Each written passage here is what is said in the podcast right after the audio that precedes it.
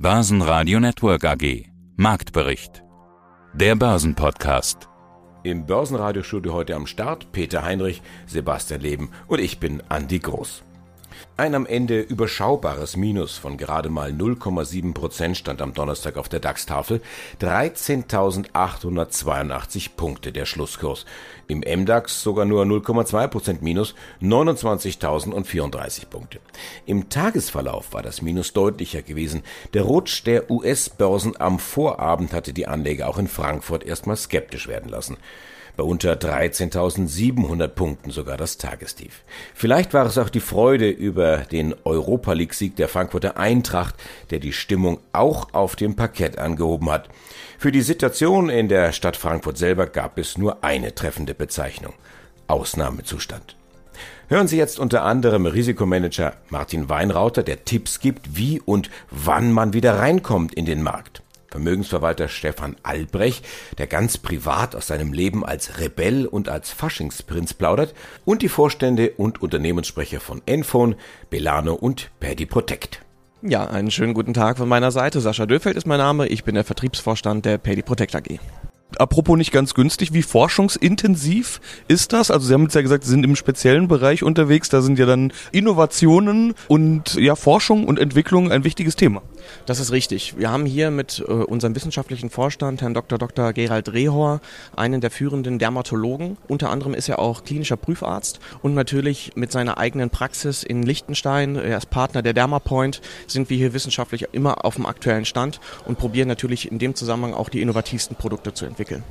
Wie finanzieren Sie das? Also kann ich da jetzt vielleicht doch den Bogen wieder zum Kapitalmarkt schlagen? Es gab in der Vergangenheit ja Kapitalerhöhung. Das ist absolut korrekt. Mittlerweile, wie gesagt, sind wir finanziell sehr gut aufgestellt. Wir haben im 2021 das erste positive Ergebnis einfahren dürfen, kalkulieren in diesem Jahr mit ungefähr 2,5 Millionen Gewinn. Und ich denke, dass wir diese weiteren Entwicklungen auch rein aus dem Eigenkapital stemmen können. Es gibt eine GBC-Studie zu Ihnen, die habe ich mir anschauen können. Für 2020 10 Millionen Euro Umsatz angesetzt, ohne jetzt zu genau auf die Zahlen einzugehen, ist ja auch nicht Ihre Prognose, sondern die Schätzung von GBC. Wie gut sind Sie auf dem Weg? Wir sind absolut überplant zum aktuellen Zeitpunkt äh, und haben den Vorjahresplan deutlich jetzt schon überholt. Was die GBC-Studie betrifft und die avisierten 10 Millionen, die für dieses Jahr angesetzt sind, sind wir also auf einem sehr, sehr guten Weg. Aus meiner Sicht ist das eine sehr konservative Schätzung, die wir hier abgeben können. Es ist deutlich möglich, dass wir auch über Plan kommen. Ja, beim Gewinn, Sie haben jetzt 2,5 genannt, in der GBC-Studie stehen 2,3, auch da sind Sie optimistischer als die Analysten. Woher kommen denn diese möglichen Gewinnsteigerungen? Aus dem Mehr an, an Umsatz dann? Auf der einen Seite haben wir natürlich in der Vergangenheit viel in Entwicklung investiert, konnten jetzt neue Produkte in den Markt bringen, die auch bei unseren großen Handelspartnern direkt platziert wurden. Und in dem Zusammenhang äh, mit dem Launch von neuen Produkten steigert sich natürlich auch bei erfolgreichen Platzierungen entsprechend der Umsatz. Und somit gehen wir auch davon aus, dass wir hier ein sehr, sehr positives Ergebnis fahren können. Ja, dieses Stichwort Launch von neuen Produkten greife ich doch gleich auf. Was steht noch an im Jahr 2022? Was sind die Pläne? Möchte ich an der Stelle noch nicht weiteres dazu sagen. Wann treffen wir uns auf der nächsten Kapitalmarktkonferenz wieder? Versuche ich es nochmal so rum. es ist durchaus möglich, dass wir in den nächsten ein bis zwei Jahren hier nochmal zugegen sein werden. Börsendurchblick, der Podcast mit Martin Weinrauter. Risikomanager seit über 35 Jahren, hat so ziemlich alles erlebt, was man an der Börse erleben kann. Was genau ist denn äh, jetzt das Problem oder welche Fragen muss ich mir denn jetzt gerade stellen? Sag mal, die Frage, ist nicht so wichtig, was ich mir jetzt stelle, weil das würde ja bedeuten, die Frage ändert sich permanent. Es ist immer wieder die gleiche Frage. Wenn ich in einem schwachen Markt bin und die Börsen gehen runter, ist die zentrale Frage, wann komme ich wieder in den Markt rein? Denn machen wir uns nichts vor. Das, was wir alle an den Börsen wollen, ist ja Performance in der Zeit, wenn der Markt nach oben hingeht. Nebenreaktion ist ja, Verluste zu vermeiden, wenn es runtergeht, aber die eigentliche Motivation sind Gewinne. Das heißt, wenn ich das tun will, was man an der Börse eigentlich vorhat, muss ich irgendwann wieder in den Markt reinkommen dabei. Und die Frage ist, wie schaffe ich das in einer Marktverfassung, die schlecht ist, wenn der Markt nach unten hinläuft? Das ist die entscheidende Frage und die stellt sich heute natürlich auch. Irgendwann wird der Markt nach oben drehen. Irgendwann kommt dieser Punkt, an dem man auf die Kaufseite gehen muss und dieser Punkt wird dann kommen, wenn das Umfeld schlecht ist. Dieser Punkt wird kommen, wenn die Gegenwart so schlecht aussieht, dass man sagt, ich kaufe heute nicht. Dort wird der Punkt zum Einstieg kommen und darauf muss ich mich jederzeit vorbereiten. Da sind wir ja wieder mittendrin in der Börsenpsychologie. Also die Börse handelt ja die Erwartungen der Zukunft und äh, die Kurse zeigen aber momentan nach unten. Gestern Abend in New York, möglicherweise dann heute in Europa. Wie sieht denn das Bild äh, markttechnisch aus momentan? Wenn man den Überblick behalten will, setzt man sich Zeitrahmen dabei, um nicht die Orientierung zu verlieren. Denn schaut man auf einen kurzfristigen Chart, sieht es natürlich ganz anders aus, als wenn man auf einen langfristigen Chart guckt. Das ist beliebig austauschbar und die zwei markanten Punkte, die die Orientierung verschaffen, ist einmal der Chart von einem Jahr. Wenn ich den aktuellen Chart habe von einem Jahr, sieht man, wie der Markt festläuft auf der Bewegung nach oben, wie er im Ende Dezember, Anfang Januar nicht weiterkommt, wie er runtergeht, seine Unterstützung bricht. Und die auslösenden Argumente waren das Zinsniveau, die Angst vor Inflation und die Erkenntnis, die FED wird am Markt aktiv werden. Man sieht diesen Rückgang und die Marke, die man jetzt setzen muss, ist das Jahrestief, das aktuelle Jahrestief. Und die größere Linie, um die Peilung nicht zu verlieren, ist der Drei-Jahres-Chart. Man sieht im Drei-Jahres-Chart eine markante Marke und das ist das Vor-Corona-Hoch an den Märkten.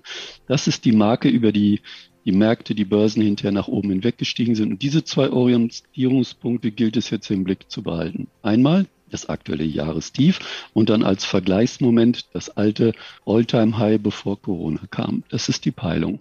Mein Name ist Stefan Albrecht. Ich bin Vorstand der Albrecht und Sie Vermögensverwaltung AG in Köln. 25 Jahre Albrecht und Sie die Kölner Vermögensverwaltung. Das ja. war dann so schon einige, der war dann schon einige Jahre aus der Ausbildung raus. Ja. Also er ist bei mir, ich war in der Vermögensabteilung und er ist bei mir durch die Ausbildung gegangen und war danach als Broker unterwegs und hat die Welt ein bisschen gesehen im Gegensatz zu mir. Ich bin äh, in Köln geblieben und als er dann zurückkam und hatte dann auch seine eigene Firma in Düsseldorf gehabt, dann hat er mir angeraten, ob es nicht sinnvoll wäre, sich zusammenzutun. Er hätte Kunden, die dürfte er nicht beraten, er wäre ja nur Broker und ich hätte mit Sicherheit mit meinem Know-how die Möglichkeit, eine Vermögensverwaltung aufzuziehen. Ja, und dann habe ich den Sprung ins kalte Wasser gewagt. Okay, und dann kam Stefan Albrecht, der Vermögensverwalter. Was hat sich verändert? Ist die Börsenstrategie eigentlich die gleiche geblieben oder musste man die immer wieder alle zwei, drei Jahre anpassen? Also ich möchte mal so sagen, die Grundstrategie ist, die, ist dieselbe geblieben. Genauso wie ich sie zu Zeiten, als ich bei den Banken gearbeitet habe, mit den Kunden immer ausgearbeitet habe, nämlich nicht jedem hinter Trend oder hinterher zu laufen, sondern sich selber eine eigene persönliche Strategie zu geben und der auch eine mindestens eine Zeit lang treu zu bleiben, obwohl man sich immer wieder auch überprüfen soll. Wichtig war auch, dass meine Devise ja immer war, auch schon bei der Bank nicht am Kunden, sondern mit dem Kunden zu verdienen. Das war das, weswegen ich ja bei der Bank als kleiner Rebell galt und auch immer ein bisschen ja, unter Druck geraten war. Aber meine Zahlen stimmten und ich wollte einfach sagen, ich möchte noch mehr für die Kunden tätig sein, weil ich einfach glaube, dass das mehr Vertrauen schafft, als wenn ich dem Kunden irgendwas, wie man so schön sagt, aufs Auge drücke. Mein Name ist Christine Gang. Ich bin Vorstand der Belano Medical AG und verantwortlich für Forschung und Entwicklung. Sie können es ja selber steuern. Also Sie können ja sagen, äh, Sie investieren nur so viel, wie Sie auch selbst verdienen. Oder ist Ihnen die Forschung tatsächlich wahrscheinlich, wie bei den meisten forschungsintensiven Unternehmen und Biotech-Unternehmen, die Forschung einfach wichtiger als das, was dann irgendwann mal unter dem Strich steht? Ich glaube, wir brauchen die Forschung, denn das ist ja eines unserer USPs, dass wir eben auf Wissenschaft basiert Produkte machen, dass wir klinische äh, Studien machen, die das belegen und dass unsere Wirkstoffe dann auch wirklich nachgewiesen sind. Ich glaube, da werden wir uns keinen Gefallen mit tun, wenn wir gerade an der Stelle jetzt sparen. Gut, was dann bleibt, ist diese viel zitierte Cash Burn Rate, also dass da im Minus steht, dass da mehr ausgegeben wird, als reinkommt. Das muss man finanzieren. Wie finanzieren Sie es? Unter anderem mit Hilfe des Kapitalmarktes. Deshalb wahrscheinlich einer der Gründe, warum wir uns auf einer Kapitalmarktkonferenz treffen. Sie haben eine Wandelanleihe begeben, 15 Millionen Euro, fünf Jahre Laufzeit, 8,25 Prozent Coupon. Das ist wohl auch der Grund, warum wir hier gerade sprechen? Das ist durchaus einer der Gründe, weil wir auch hier wieder eine neue Runde initiieren wollen und auch natürlich die zweite Möglichkeit, uns zu finden über Eigenkapital. Auch das ist ein spannendes Thema. Die Gesellschafter selber sind auch einen großen Anteil in die Finanzierung der Firma gegangen, aber wir sind auch natürlich offen, sowohl eben für Investoren für die Wandelanleihe, die das zeichnen, als auch Eigenkapital. Die Anleihe haben Sie schon Ende 2020 begeben, ist also nicht neu. Was haben Sie mit dem Emissionserlös gemacht? Der Erlös ist in zwei Dinge gefallen, in die Forschung und Entwicklung, die wir vorhin schon erwähnt hatten, und dann den Aufbau eines Marketing-Systems. Wir hatten ursprünglich geplant, schon früher in das Endkunden, also B2C-Marketing zu gehen, haben im letzten Jahr dann sehr gute äh, Erfolge im B2B-Marketing, also im Private-Label-Geschäft gehabt und haben da dann auch nochmal investiert. Und seit äh, Beginn 2022 startet jetzt sehr bewusst unsere B2C-Kampagne. Und das ist natürlich auch ein Punkt, da brauchen wir auch Investitionen. Und da sind wir breit aufgestellt. Das geht von Influencer-Marketing über Medienmarketing und ganz wichtig für uns auch, dass die Direktansprache von Ärzten, Heilpraktikern und Apotheken. Wie sind Sie denn finanziell aufgestellt? Was ja gerade schon durchgeklungen ist, ist, dass Sie durchaus Kapitalbedarf haben, beziehungsweise sich gerne bei Investoren auch um Kapital umhören. So will ich es jetzt einfach mal offen formulieren. Ja, das ist auf jeden Fall so. Wir können natürlich unsere hm, Geschäftsentwicklung danach anpassen, wo der Kapitaleinfluss kommt. Und Sie haben ja schon gesehen, wir haben durch Umsatz den Einfluss, wir haben durch die Gesellschafter, die selber auch Geld in die Firma reinbringen immer wieder und wir haben durch die Wandelanleihe den Kapitaleinfluss. Aber Sie sind nicht börsennotiert, wenn ich richtig sehe. Könnte das mal anstehen? Ist ja hier eine Kapitalmarktkonferenz. Die meisten Firmen, die hier präsentieren, die sind börsennotiert. Da macht man sich doch bestimmt auch mal Gedanken darüber. Absolut. Ich meine, dass, äh, wir müssen ja darüber nachdenken, was am Ende der Wandelanleihe ist und da ist das sicherlich eine Option. Wenn ich das richtig sehe, habe ich hier gesehen, Laufzeit fünf Jahre, 2020 begeben. Werden noch ein paar Jahre Zeit, aber so viele auch wieder nicht. Nein, so viele auch nicht und da wird man frühzeitig anfangen, sich darauf vorzubereiten. Mein Name ist Klaus von Rottkay, ich bin CEO bei der Enphone AG. Die Enphone AG will europaweit der führende Anbieter werden für sprachzentrierte Business-Kommunikation und ihr Claim, Herr von Röttger, Business-Kommunikation, wie sie sein sollte. In Deutschland sind sie schon Marktführer, Gesamtumsatz im vergangenen Jahr 76 Millionen Euro. Derzeit lautet die Marschrichtung noch Wachstum vor Profitabilität. Aber schon Ende 23 könnten schwarze Zahlen in der Bilanz stehen. So hatten sie zuletzt bei uns im Interview gesagt. Ich habe gelernt, die wichtige Steuergröße ist die Entwicklung der Seeds. Das sind die neu installierten Nebenstellen. Bleibt der Zuwachs zweistellig? Ja, wir konnten also heute ähm, vermelden, dass wir äh, auch im ersten Quartal diesen Jahres trotz noch eines verhaltenen Startes, muss ich sagen, in unseren Kernmärkten aufgrund der Pandemie zweistellig in den Anzahl der Nebenstellen gewachsen sind. Und zwar namentlich, also genau um 11,7 Prozent. Was das Besondere ist dabei, dass wir halt die große Schwelle von 600.000 Nebenstellen, die jetzt bei uns in der Cloud sozusagen in unseren deutschen Rechenzentren laufen, äh, überschritten haben.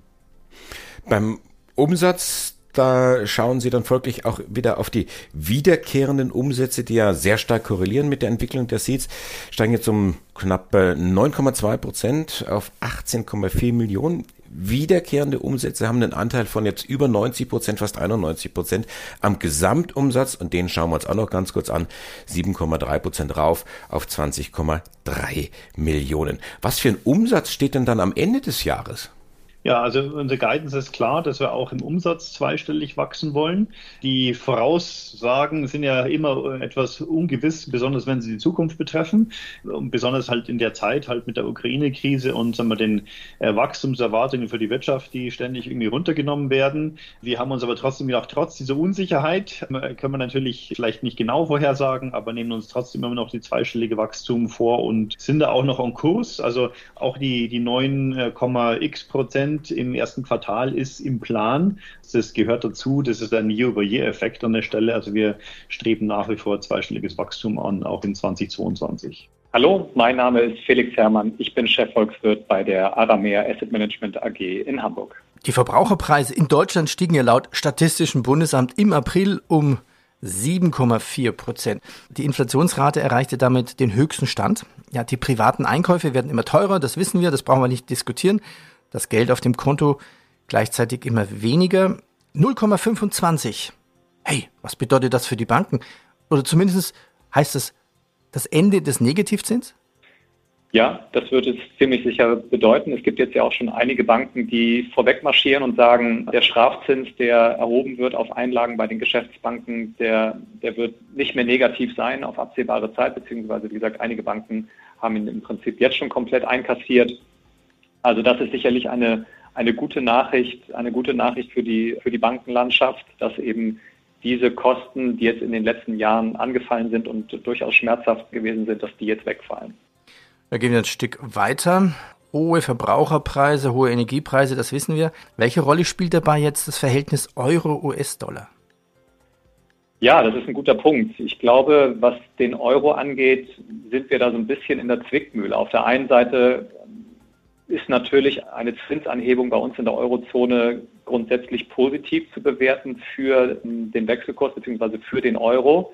Wenn dann entsprechend die Zinsdifferenz zu den USA, also der sogenannte Transatlantic Spread, sich nicht weiter ausweitet, dann gibt es nicht wenige, die davon ausgehen, dass der Euro wieder ein bisschen an, an Stärke gewinnen kann und vielleicht sogar auch ein bisschen aufwertet gegen, gegenüber dem US-Dollar.